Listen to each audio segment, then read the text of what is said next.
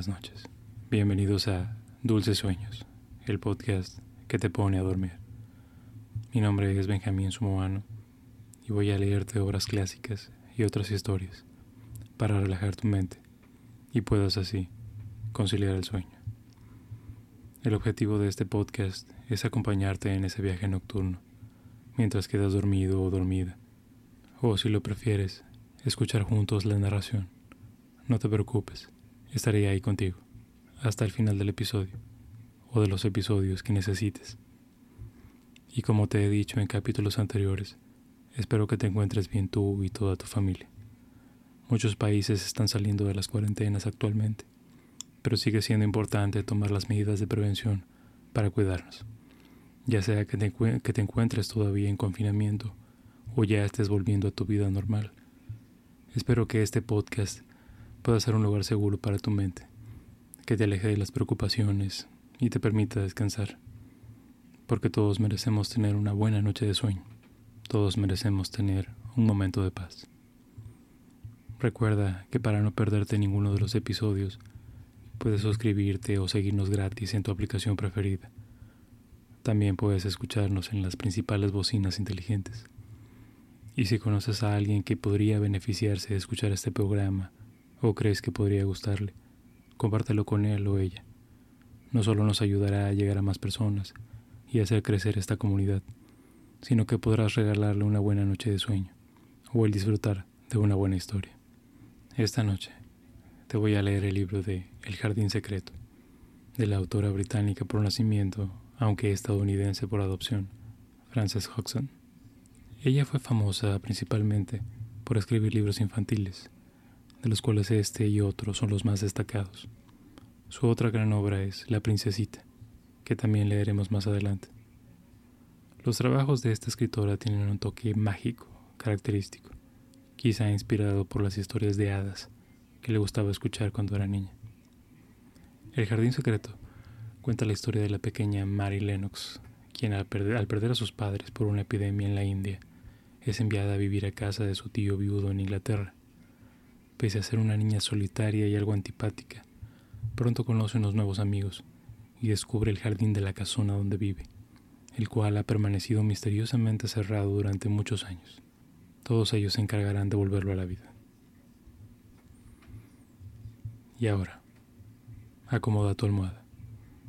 Nota lo bien que se siente estar en tu cama, a punto de dormir. Cierra tus ojos y déjame leer. Para ti.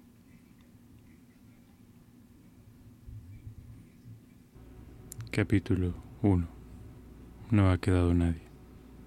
Cuando Mary Lennox se fue a vivir con su tío a Misselwaite Manor, todos decían que era una niña de aspecto muy desagradable, y era cierto. En su cara delgada se reflejaba una expresión amarga. Su cuerpo era flaco y pequeño, su pelo, de color amarillo, era fino y escaso. Su rostro era también pálido, quizás porque había nacido en la India, en donde, por una razón u otra, enfermaba continuamente. Su padre había sido empleado del gobierno inglés y sus obligaciones eran innumerables. Su madre, una mujer de gran belleza, solo se preocupaba de asistir a las más alegres fiestas. Ella no quería tener una niña, por eso, cuando Mare nació, la entregó al cuidado de una haya, a quien dio a entender que, para servir bien a la Mem Sahib, debía mantenerla alejada de su presencia. Así, esta niña irritable, débil y feucha, estuvo siempre lejos de su madre. Ella solo recordaba haber visto a su alrededor las caras morenas de su haya y de los demás sirvientes hindúes. Estos, para que no llorara o molestara a la Mem Sahib, la obedecían y le daban gusto en todo. De esta manera, al cumplir los seis años, Mary se había convertido en un ser tiránico y egoísta. La joven institutriz inglesa contratada para enseñarle a leer y escribir le tomó tal antipatía que a los tres meses dejó su trabajo. Otro tanto ocurrió con las institutrices que le sucedieron. Y si a Mary no le hubiera interesado verdaderamente saber lo que contenían los libros, ni siquiera habría aprendido a leer. Tenía casi nueve años, cuando una mañana de intenso calor, la niña despertó muy malhumorada. Se enfadó aún más al ver a su lado a una sirvienta que no era su haya. ¿Por qué has venido? preguntó. Yo no quiero que te quedes. Envíame a mi haya. La mujer, que se veía asustada, solo atinó a tartamudear que su haya no podía acudir. Mari se enfureció de tal manera que la sirvienta, cada vez más atemorizada, solo atinaba a repetir que el haya no podía cuidar a la Misl Sahib. Esa mañana parecía haber algo misterioso en el aire, y nada era como de costumbre. Varios empleados habían desaparecido, y aquellos a quienes Mari divisó se escabullían o corrían con caras cenicientas y asustadas. Pero nadie dijo nada a la niña acerca de lo que sucedía, y tampoco su haya fue a verla. A medida que avanzaba la mañana, Mari se sentía cada vez más sola. Se dirigió al jardín y comenzó a jugar bajo un árbol cerca de la casa. Mientras fingía hacer pequeños ramos de hibiscos rojos, su enojo se fue intensificando, al mismo tiempo que murmuraba por bajo todas aquellas palabras y nombres desagradables que diría su haya en cuanto volviera. De pronto, escuchó a su madre. Ella había salido al corredor y hablaba con voz extraña a un joven que más parecía un muchacho. Mary sabía que era un oficial recién llegado de Inglaterra. La niña los observó fijamente, en particular a su madre, a quien siempre admiraba cuando tenía la oportunidad, puesto que la Mem Sahib, Mary a menudo la llamaba así, era una mujer alta, delgada y muy hermosa, de grandes y sonrientes ojos. Sus finas ropas parecían flotar y a Mary le hacía el efecto que siempre estaban cubiertas de encajes pero esa mañana sus ojos no sonreían. Al contrario, se veían grandes y asustados, mientras, con expresión implorante, se alzaban hacia el joven oficial, a quien habló con voz trémula. De verdad, es tan seria la situación, la oyó decir Mary. Muy grave, contestó el joven. Terrible, señora Lennox. Hace dos semanas que usted debería haberse dirigido a las montañas. La Mem Sahid se retorció las manos.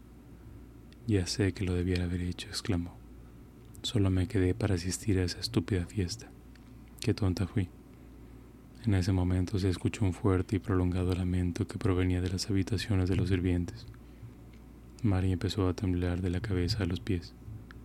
¿Qué pasa? ¿Qué sucede? preguntó la señora Lennox. Alguien ha muerto, respondió el joven. Usted no me dijo que había estallado entre sus sirvientes. No lo sabía, gritó la Sahib. Venga conmigo, venga, dijo, y corrió hacia el interior de la casa. A partir de ese momento, los hechos se sucedieron en forma terrible y por fin Mari comprendió el misterio de la mañana. Se había declarado una violenta epidemia de cólera y las personas morían por cientos. El haya se había indispuesto durante la noche y su muerte fue la causa del lamento de los sirvientes. Antes de finalizar el día, fallecieron otros empleados, y los que aún quedaban vivos huyeron presas del terror. El pánico se extendió por la ciudad porque en casi todos los hogares había víctimas de la enfermedad. En medio de la confusión y el desconcierto del día siguiente, Mary se escondió en su habitación. Como nadie se acordó de ella, se quedó en la más completa ignorancia de los graves sucesos que ocurrían en la casa. Durante muchas horas estuvo sola, y a intervalos durmió y lloró. Únicamente sabía que había muchos enfermos, y hasta ella llegaban misteriosos y extraños sonidos. En un momento se deslizó hacia el desierto comedor en donde quedaban restos de comida. El desorden de las sillas y platos indicaban que, por alguna razón, alguien los había empujado a levantarse de improviso. La niña comió algunas frutas y galletas, y como tenía sed, Bebió un vaso de vino dulce que estaba allí, a medio consumir. Luego, sintiéndose adormecida, volvió a encerrarse en su dormitorio. Los gritos que oía a lo lejos y el ruido de pasos precipitados la asustaban, pero el vino le provocó tanto sueño que pronto ya no pudo mantener los ojos abiertos. Se recostó y por largas horas durmió profundamente, sin saber lo que pasaba a su alrededor. Cuando despertó, se quedó tendida mirando hacia la pared. El silencio era absoluto. No se escuchaban voces ni pasos. Mary pensó que quizás los enfermos se habrían mejorado y todos los problemas estaban ya solucionados. Se preguntó entonces quién debía cuidarla, ahora que Soaya había muerto. Probablemente le buscarían otra. No lloró, pues no era una niña afectiva y jamás se preocupaba de los demás, pero estaba asustada y también resentida porque nadie se acordaba de su existencia. Sin embargo, pensaba, si habían mejorado seguramente alguien la recordaría y volvería a buscarla. Pero no llegó nadie, y mientras seguía tendida en su cama, la casa parecía cada vez más silenciosa. Repentinamente escuchó algo que se arrastraba bajo la estera. Se dio vuelta y vio deslizarse una pequeña serpiente que la observaba con ojos que parecían joyas. Mary no se asustó, pues sabía que ese pequeño animal no le haría daño. Al contrario, más bien parecía querer salir cuanto antes de la habitación. Y, en efecto, poco después se deslizó bajo la puerta y desapareció de su vista. Qué extraño y silencioso está todo, se dijo. Es como si en la casa no hubiera nadie más que la serpiente y yo. Casi al mismo tiempo escuchó unos pasos que se acercaban. Eran pasos de hombres que entraban en la casa hablando en voz baja. Nadie salió a recibirlos y parecía que ellos mismos abrían puertas y las volvían a cerrar. Qué desolación, oyó decir Mary. ¿Y esa preciosa mujer? Supongo que la niña también, pues oí decir que había una niña, a pesar de que nadie la conoce. Cuando unos minutos más tarde abrieron la puerta de la habitación de Mary, ella se encontraba de pie. Los dos hombres vieron a una pequeña y fea niña con el entrecejo fruncido porque estaba empezando a tener hambre y a sentirse abandonada. Uno de los primeros en descubrirla fue un oficial a quien María había visto en compañía de su padre. Parecía cansado y preocupado, mas al verla, se sorprendió de tal manera que dio un salto hacia atrás. Barney gritó, que Dios nos ampare. En un lugar como este hay una niña. ¿Quién eres? Soy Mary Lennox, dijo la niña enderezándose. Ella pensó que el hombre era muy mal educado al llamar la casa de su padre un lugar como este. Me quedé dormida cuando se enfermaron de cólera y recién he despertado. ¿Por qué no vinieron a buscarme? Es la niña que nadie conocía, exclamó el hombre volviéndose a su compañero. Se olvidaron de ella. ¿Por qué se olvidaron de mí? preguntó Mary golpeando al suelo con el pie. ¿Por qué no viene alguien? El joven llamado Barney la miró con pena, y Mary pensó que había parpadeado como para librarse de una lágrima. Pobre pequeñita, exclamó, no ha quedado nadie que pueda venir. De esta extraña y repentina manera, Mary descubrió que ya no tenía padre ni madre. Habían muerto durante la noche y los habían sacado rápidamente de la casa. Los sirvientes que sobrevivieron abandonaron el lugar sin acordarse para nada de la existencia de la Mrs. Abid. Esta era la razón por la cual la casa parecía tan quieta. Era verdad que allí no se encontraban más que Mary y la serpiente. Capítulo 2. Mary parte a Inglaterra. Como Mary apenas conocía a su madre, era difícil que le tuviera mucho cariño. Y ahora que ella no existía, no le hacía falta. Seguramente una niña mayor se habría inquietado al quedar sola, pero Mary era muy pequeña Además, estaba acostumbrada a tener a su alrededor personas que cuidaban de ella y dio por descontado que continuarían haciéndolo. Como era una niña ensimismada al encontrarse sin familia, centró más que nunca su interés en su propia persona. Su mayor preocupación era saber si en la casa en la que iría a vivir encontraría gente amable, que le diera todo lo que ella pidiera, como sucedía en tiempos de su haya y de los sirvientes hindúes. Desde un comienzo, ella supo que su estancia en casa del pastor inglés, a donde la habían conducido, sería corta. No le gustó el lugar. El pastor era pobre y tenía cinco hijos más o menos de la misma edad que peleaban continuamente entre sí. Además, Mario odiaba el desorden que había en la casa. Se comportó en forma tan desagradable que, a los dos días, los niños ya no querían jugar con ella. Al finalizar la semana, uno de los niños le dijo que había escuchado a sus padres decir que la llevarían a Inglaterra, a casa de su tío Archibald Craven, La noticia la alegró, a pesar de que no sabía nada acerca de él. Mis padres dicen que vive en una enorme y desolada casa de campo, dijo el niño.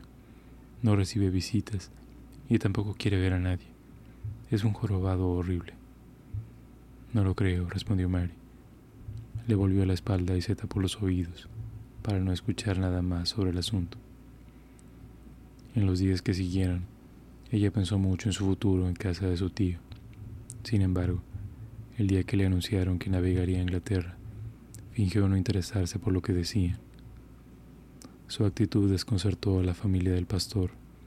La señora procuró mostrarse cariñosa con la niña e incluso quiso darle un beso de despedida, pero Mary le quitó la cara. Es probable que si sus padres se hubieran interesado en ella, Mary habría aprendido a comportarse con quienes la rodeaban, pero la indiferencia con que siempre la trataron y el mismo hecho de que muchas personas ni siquiera conocieran su existencia habían marcado su carácter. Mary efectuó la larga travesía hasta Inglaterra al cuidado de una señora inglesa que llevaba a sus hijos al colegio. En Londres la esperaba la señora Medlock, ama de llaves del señor Craven, en cuya compañía haría el viaje hacia el campo. La señora Medlock era una mujer corpulenta de mejillas rojas y vivos ojos negros. A Mary no la simpatizó, lo que no era de extrañar, porque en general no le gustaba a ninguna persona. A su vez, al ama de llaves tampoco le entusiasmó la niña. Entre tanto, Mary sentía enorme curiosidad por saber detalles acerca de su tío y sobre la casa donde se dirigían. ¿Qué clase de lugar sería? ¿Le gustaría? ¿Qué era ser jorobado? Ella no conocía a ninguno o quizás no existían en la India. Desde que Mary vivía en casas ajenas y no contaba con su haya, se sentía muy sola. A menudo le venían a la mente preguntas que antes nunca se le habían ocurrido. Se preguntaba por qué, a diferencia de otros niños, sus padres jamás le habían demostrado cariño. Solo contaba con los sirvientes, comida y vestidos, pero nadie le importaba a ella. Al subir al tren que las llevaría al campo, Mary se sentó en una esquina del compartimento con expresión aburrida y preocupada. No tenía nada para leer, por lo que juntó sus pequeñas y enguantadas manos sobre la falda. Su vestido negro la hacía verse aún más amarilla que de costumbre, y su pelo claro sobresalía flácido bajo su negro sombrero. Pocas veces he visto a una niña de aspecto tan malhumorado, pensó la señora Medlock. Ella no estaba acostumbrada a ver que niñas de la edad de Mary se sentarán rígidas y quietas sin hacer nada. Al fin, cansada de observarla, el ama de llaves habló con voz dura, pero animadamente. Supongo que debo prevenirla, dijo. La llevo a un lugar bastante extraño. Mary no contestó, y la señora Medlock se desconcertó ante la aparente indiferencia que mostraba la niña. Luego de una pausa, continuó. En cierto modo, es un lugar grandioso pero deprimente. El señor Craven está muy orgulloso de su propiedad y la quiere aunque de una manera más bien melancólica. La casa, situada al borde del páramo, fue construida hace 600 años. Tiene cerca de 100 habitaciones, aunque la mayoría está cerrada con llave. Hay valiosas pinturas y hermosos muebles antiguos que han estado ahí por años. A su alrededor se extiende un enorme parque con flores y árboles cuyas ramas en ocasiones rozan la tierra. La señora Medlock hizo una pausa y repentinamente dijo, pero no hay nada más. Sin querer, María había escuchado. La descripción de la casa le interesó, puesto que difería de todo cuanto ella había conocido hasta el momento. Además, lo nuevo siempre la atraía, pero no quiso demostrar el interés que sentía y continuó muy quieta. Su aparente indiferencia era una de las características más desagradables de su temperamento. Bueno, dijo la señora Medlock, ¿qué le parece? No lo sé, contestó la niña. No conozco esa clase de lugares. La explicación hizo reír a la vieja señora. Por favor, exclamó. Parece el comentario de una persona mayor. ¿Es que no le interesa? La verdad es que no me importa si me interesa o no, dijo Mary. Tienes razón. repuso la señora Medlock. No entiendo por qué la han traído a vivir a Misselwood Manor, a no ser que para que el señor Craven sea la solución más sencilla. Él no se molestará por usted, se lo aseguro. Jamás se ha incomodado por nadie. Repentinamente se detuvo como si recordara algo que no debía mencionar. Él tiene la espalda torcida, dijo, finalmente. Eso hizo de él un joven amargado, a pesar de su dinero y de su enorme casa. Solo cambió cuando se casó. Aun cuando Mary no quería demostrar interés por lo que la señora Medlock le contaba, la miró con sorpresa. Jamás pensó que el jorobado fuera casado. Al advertir su mirada de atención, el ama de llaves continuó su relato. A ella le gustaba hablar, y esta era una buena manera de acortar el trayecto. Era una dulce y preciosa mujer, y él estaba dispuesto a hacer cualquier cosa por ella. Nadie creyó que esa joven se casaría con él, pero lo hizo. Incluso hubo personas que pensaban que se casaba por su dinero, pero yo estoy segura de que no fue así. Cuando ella murió, Mary dio un salto involuntario. Ah, falleció, exclamó sin quererlo. En ese momento la niña recordó un cuento que había leído. Este trataba de un pobre jorobado y de una princesa, por lo que Mary sintió mucha pena por el señor Craven. Sí, murió, contestó la señora Medlock. La muerte de su esposa lo convirtió en un hombre muy extraño. Ahora no le interesan las personas ni quiere ver a nadie.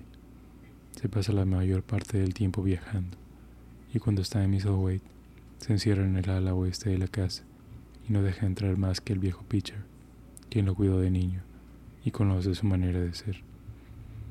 Parecía una historia salida de un libro y la niña quedó muy deprimida. La perspectiva de vivir en casa de su tío habría sido más alentadora si la hermosa señora aún viviera. No espere ver al señor Craven, porque le ha puesto 10 a 1 que no lo verá, continuó la señora Medlock. Tampoco confíe en que encontrará personas con quienes hablar. Tendrá que jugar solo. Se le indicarán las habitaciones a las que puede entrar, pero el jardín es suficientemente grande para usted. Además, no podrá deambular ni husmear dentro de la casa. El señor Craven no lo aceptará. Yo no tengo intenciones de husmear, dijo la pequeña Mary con amargura. En un momento determinado había sentido compasión por su tío, pero ante las explicaciones del ama de llaves dejó de tenerle lástima y pensó que bien se merecía lo que le había sucedido. Resentida, dio vuelta la cara hacia la ventanilla del tren, sobre la cual azotaba una lluvia gris. Ante sus ojos, el paisaje se volvía cada vez más oscuro, y al observarlo fijamente, sus ojos se fueron cerrando hasta que se quedó dormida. Capítulo 3 A través del páramo Mary durmió largamente y solo despertó en el momento en que la señora Medlock le ofrecía pollo, carne fría, pan y mantequilla que había comprado en una de las estaciones. Poco después la niña volvió a dormirse en su rincón, arrollada por el monótono caer de la lluvia que golpeaba contra el vidrio. Ya empezaba a oscurecer y el tren se había detenido cuando sintió que el ama de llaves la remecía Despierte, dijo, y es hora de que abra los ojos. Estamos en la estación de Twait y debemos bajar del tren, aunque todavía tenemos un largo trayecto por recorrer. La estación era pequeña y al parecer ellas fueron las únicas pasajeras que descendieron.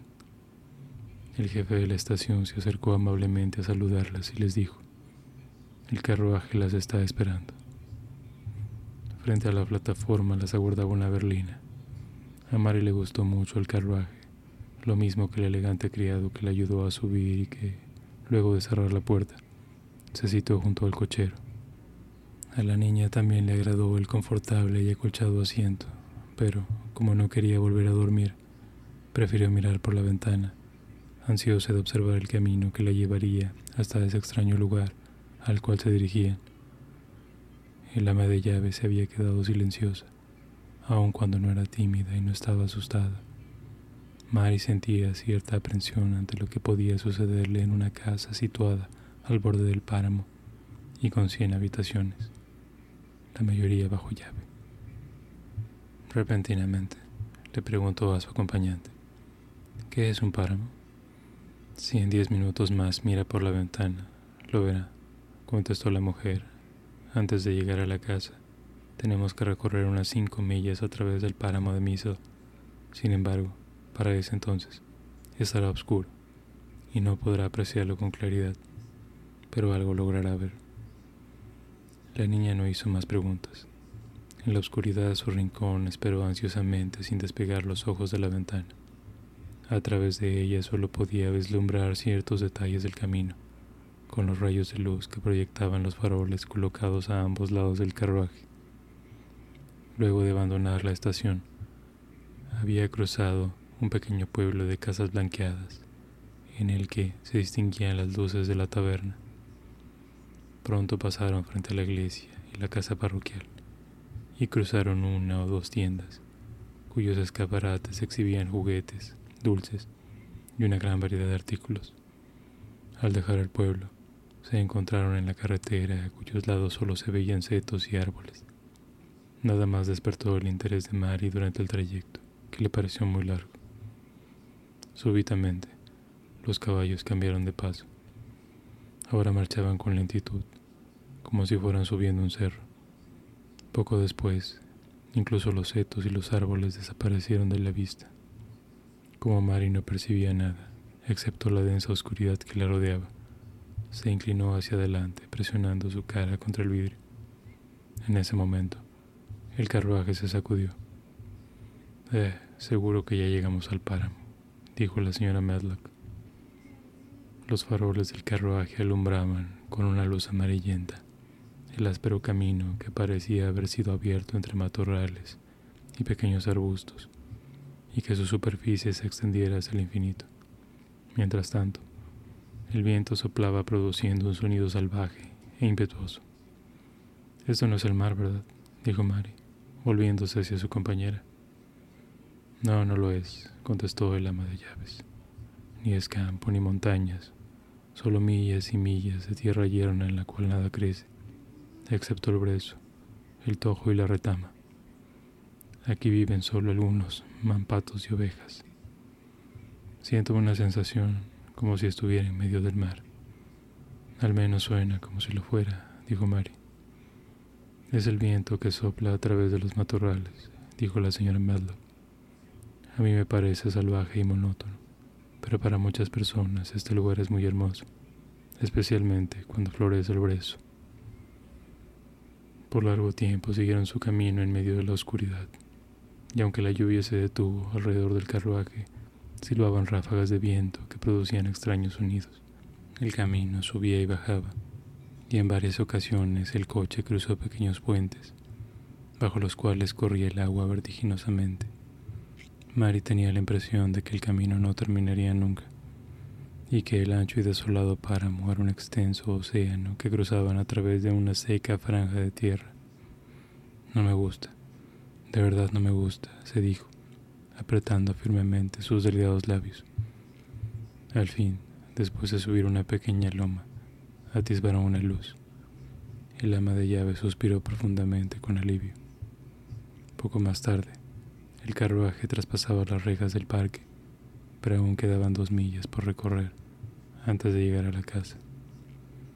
El camino de entrada estaba bordeado de altos árboles cuyas ramas entrecruzaban en la cima y daban la impresión de una larga bóveda. Al salir de esa oscura avenida, se encontraron en un gran espacio abierto. El coche se detuvo frente a una inmensa casa no muy alta, que parecía extenderse alrededor de un patio de, piedra.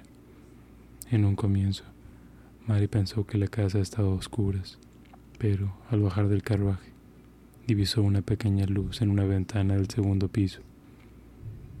La gran puerta de entrada estaba formada por curiosos y macizos paneles de roble, adornados con enormes clavos y rematados de barras de fierro. Penetraron al vestíbulo. Una débil luz daba una sensación irreal a los rostros de los retratos que colgaban de la pared y a las armaduras que lo adornaban. Mary prefirió no mirarlos, de pie, sobre el suelo de piedra La niña se veía más pequeña y exigua que nunca, y ella, por su parte, se sentía perdida e insignificante. Un hombre pulcro y delgado esperaba cerca del empleado que les abrió la puerta. Deberá llevarla a su habitación, dijo con voz ronca a la señora Medlock. Él no quiere verla, porque parte mañana a Londres. Muy bien, señor Pitcher, contestó el ama de llaves.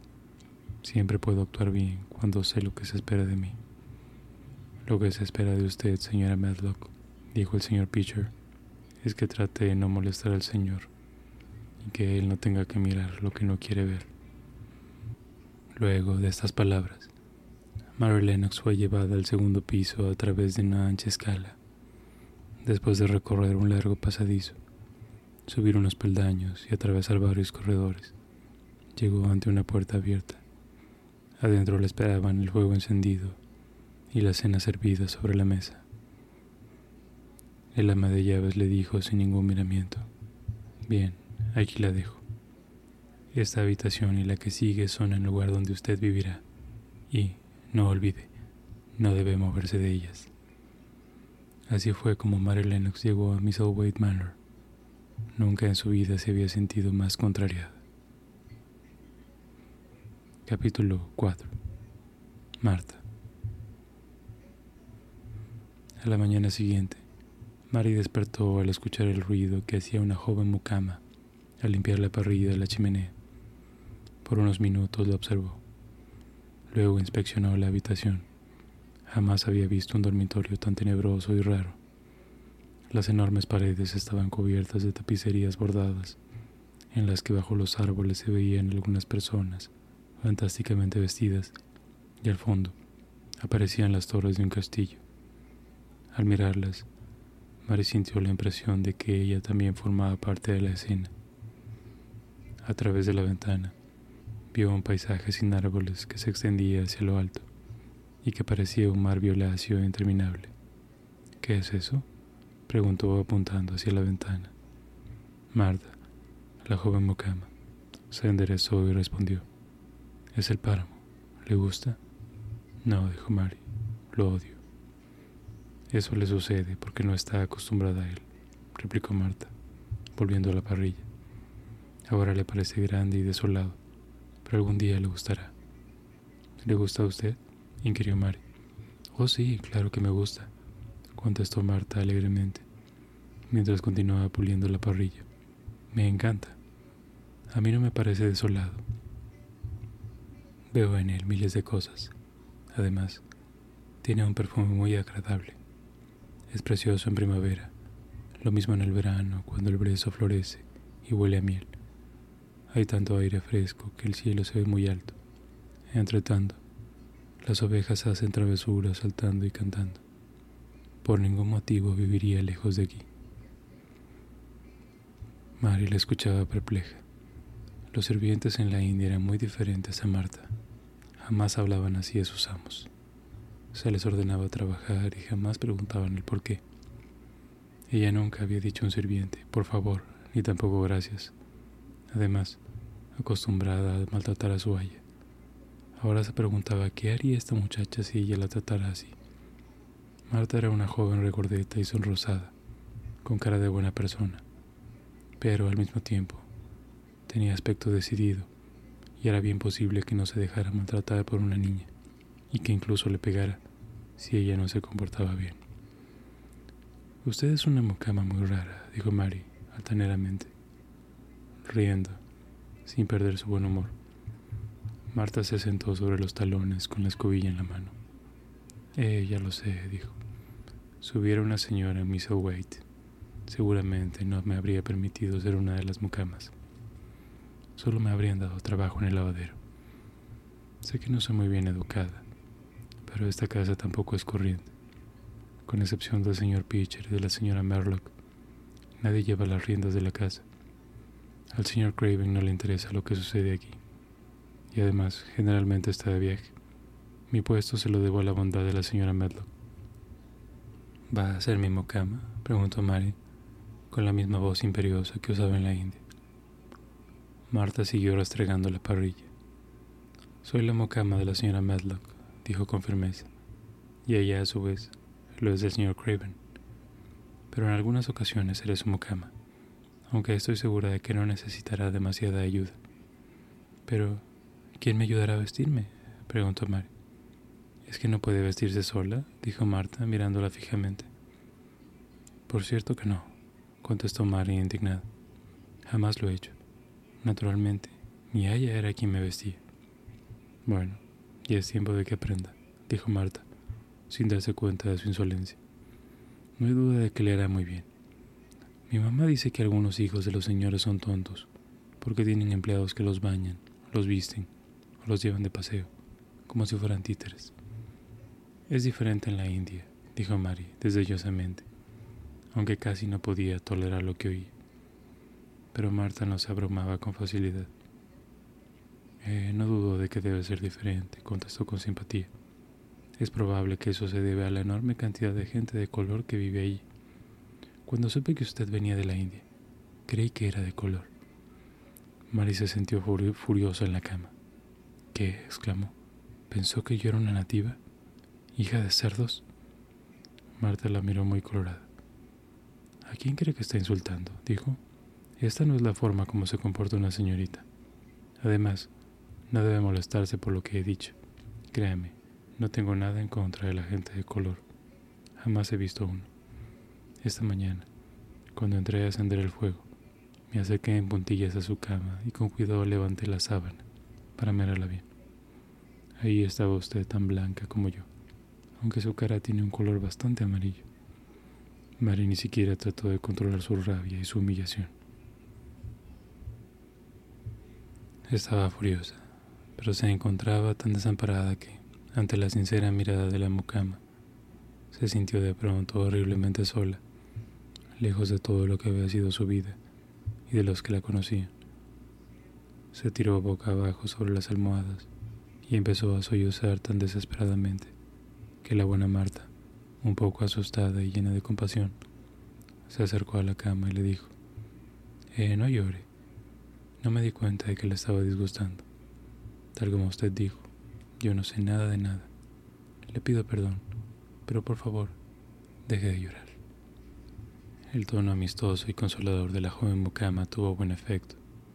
Al poco rato Mary dejó de llorar y se quedó quieta. Marta la miró con verdadero alivio.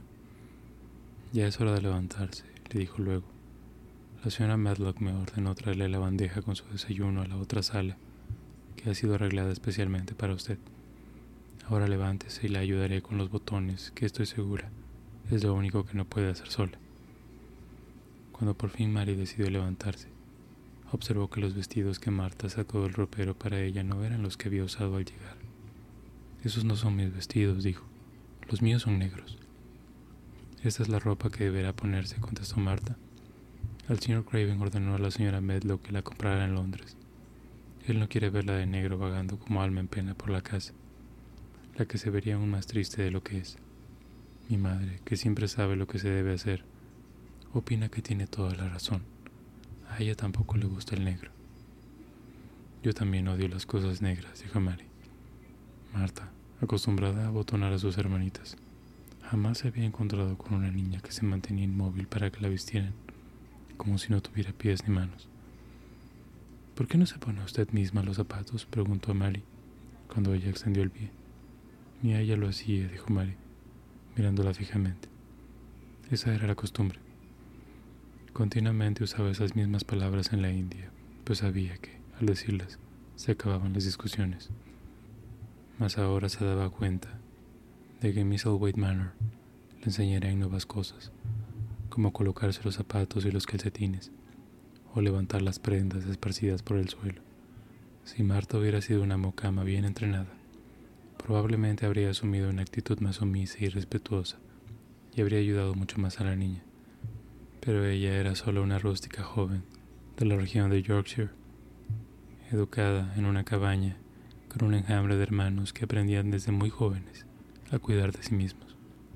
Por su parte, si Mary Lennox hubiera sido una niña dispuesta a entretenerse, habría reído de la soltura con que Marta hablaba de sus cosas. En cambio, la escuchaba muy sorprendida por las libertades que se tomaba. En un comienzo, no se interesó por la charla familiar y bondadosa de la joven. Solo gradualmente fue fijando en ella su atención. Si usted los viera, decía Marta, somos doce, y mi padre gana 16 chelines a la semana. Mamá tiene que hacer milagros para dar a mis hermanos su plato de avena. Como ellos juegan y se revuelcan todo el día en el páramo, mamá dice que el aire los engorda y que comen pasto como los mampatos. Mi hermano Deacon tiene 12 años y tiene su propio mampato. ¿De dónde lo sacó? preguntó Mary. Lo encontró en el páramo. Cuando era pequeñito se hicieron amigos y ahora lo sigue e incluso deja que se sube sobre él. Deacon es muy amable con los animales y ellos lo quieren mucho. Mary jamás había tenido un animal regalón, a pesar de que siempre quiso tener uno. Así, empezó a interesarse por Deacon como jamás se había interesado por nadie. Y este fue el comienzo de un sentimiento muy beneficioso para la niña. Al pasar a la habitación contigua para tomar el desayuno, vio que en la sala que, según Marta, habían transformado para ella, no había nada con lo que un niño pudiera entretenerse. De las paredes colgaban viejos y tenebrosos cuadros, y alrededor había pesadas sillas de roble. Sobre la mesa, al centro de la sala, la esperaba un suculento desayuno. Mas, como era una persona de escaso apetito, miró con indiferencia el plato que Marta le ofrecía. No quiero, dijo. ¿Quién no quiere su plato de avena? preguntó incrédula Marta. No. Quiere decir que no sabe lo buena que es. Si lo desea, puedo agregarle un poco de melaza o azúcar. No lo quiero, repitió Mary. Eh, dijo la mucama. No puedo permitir que se pierda la buena comida. Si mis hermanos estuvieran en su lugar, ya se la habrían comido. ¿Por qué? preguntó fríamente la niña. ¿Por qué? repitió Marta. Porque casi nunca tienen sus estómagos llenos. Están siempre tan hambrientos como los jóvenes halcones o los zorros. Yo no sé lo que es tener hambre, dijo Mary, con la indiferencia de la ignorancia. Marta la miró indignada. Le haría muy bien saberlo, dijo con claridad. Yo no tengo paciencia con la gente que solo se sienta y mira la buena comida. ¿Cómo me gustaría que Deacon o mis otros hermanos tuvieran esa rica avena en sus estómagos? ¿Y por qué no se la lleva? inquirió Mary. No es mía, respondió firmemente Marta. Además, hoy no es mi día de salida. Voy a mi casa solo una vez al mes. Entonces ayudo a mi mamá con la limpieza y así ella puede tener un día de descanso. Mary tomó solamente un poco de té y comió una pequeña tostada con mermelada. Abríguese y salga a jugar afuera, le dijo Marta. Le hará bien y volverá con apetito. Mary se asomó a la ventana. Vio jardines, senderos y grandes árboles, pero el día estaba lóbrego y ventoso. ¿Ir fuera? ¿Por qué debo salir en un día como este? Bueno, si no quiere ir afuera, tendrá que quedarse aquí, y no veo en qué podrá entretenerse. La niña miró a su alrededor y reconoció que no había nada con que jugar. Al preparar las habitaciones, la señora Medlock no pensó en buscar entretenciones para niños. Sin lugar a dudas era preferible salir afuera y ver el jardín. ¿Quién irá conmigo? preguntó. Marta la quedó mirando. Tendrá que ir sola, contestó. Pronto aprenderá a jugar como los niños que no tienen hermanos. Por ejemplo, Deacon pasa horas jugando a solas en el páramo. Así fue como se hizo amigo del malpato. También tiene una abeja que lo reconoce y pájaros que comen de su mano. Aunque tenga hambre, siempre aparta unas migas para sus regalones. Sin darse cuenta, el oír mencionar a Deacon fue lo que decidió a Mary a salir. En el jardín habría pájaros, aun cuando no hacían patos ni ovejas, pero los pájaros serían diferentes a los de la India y se entretendría mirándolos. Marta le entregó el abrigo, el sombrero y un par de botas resistentes y le indicó la forma de llegar a la planta baja y así poder salir al jardín. En verano hay flores, pero en este momento nada ha florecido, comentó la joven al enseñarle el jardín. Vaciló un momento y agregó, uno de los jardines está cerrado. En diez años nadie ha entrado en él, sin querer. María le preguntó, ¿por qué? Otra puerta cerrada. además de las innumerables habitaciones de esta extraña casa. El señor Craven la mandó cerrar cuando su señora murió tan repentinamente. Era su jardín, y él no quiso que nadie entrara nunca más en él. Ese día quebró un hoyo y enterró la llave. Ahora perdóneme. La señora Medlock me está llamando. Al quedar a solas, Mary tomó el camino hacia los arbustos sin dejar de pensar en el jardín al que nadie podía entrar. Se preguntaba si aún así quedarían flores vivas en él. Al poco rato de caminar encontró amplios prados y tortuosos senderos de bordes recortados. Había numerosos árboles, espacios vacíos y macizos de hojas perennes recortados en diversas formas. Vio también una gran pileta, en cuyo centro se encontraba una vieja fuente de la cual ya no manaba agua. Sin duda, este no era el jardín prohibido, pero ¿cómo se podía impedir la entrada a un jardín?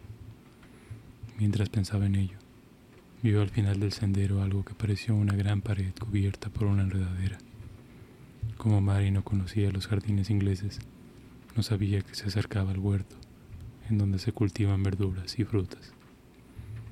Al fondo de la pared destacaba una puerta verde y al atravesarla, Mary descubrió que se sucedían, uno tras otro, varios jardines amurallados en donde se cultivaban árboles frutales y verduras, e incluso algunas de estas bajo campanas de vidrio.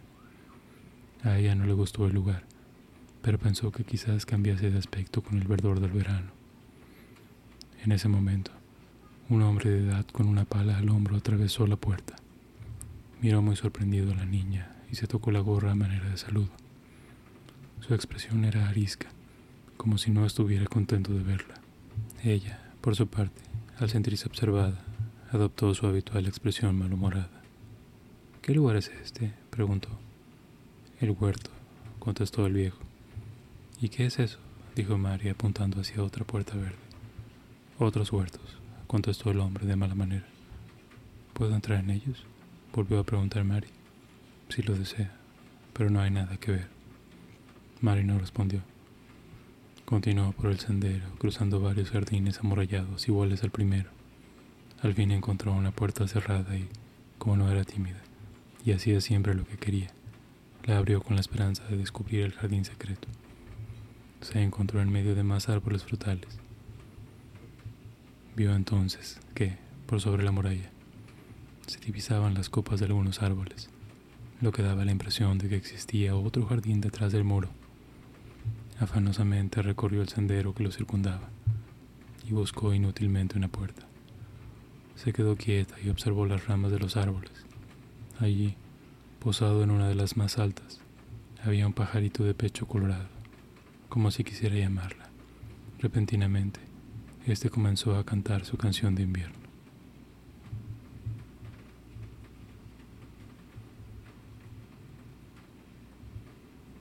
Que tengas dulces sueños. Buenas noches.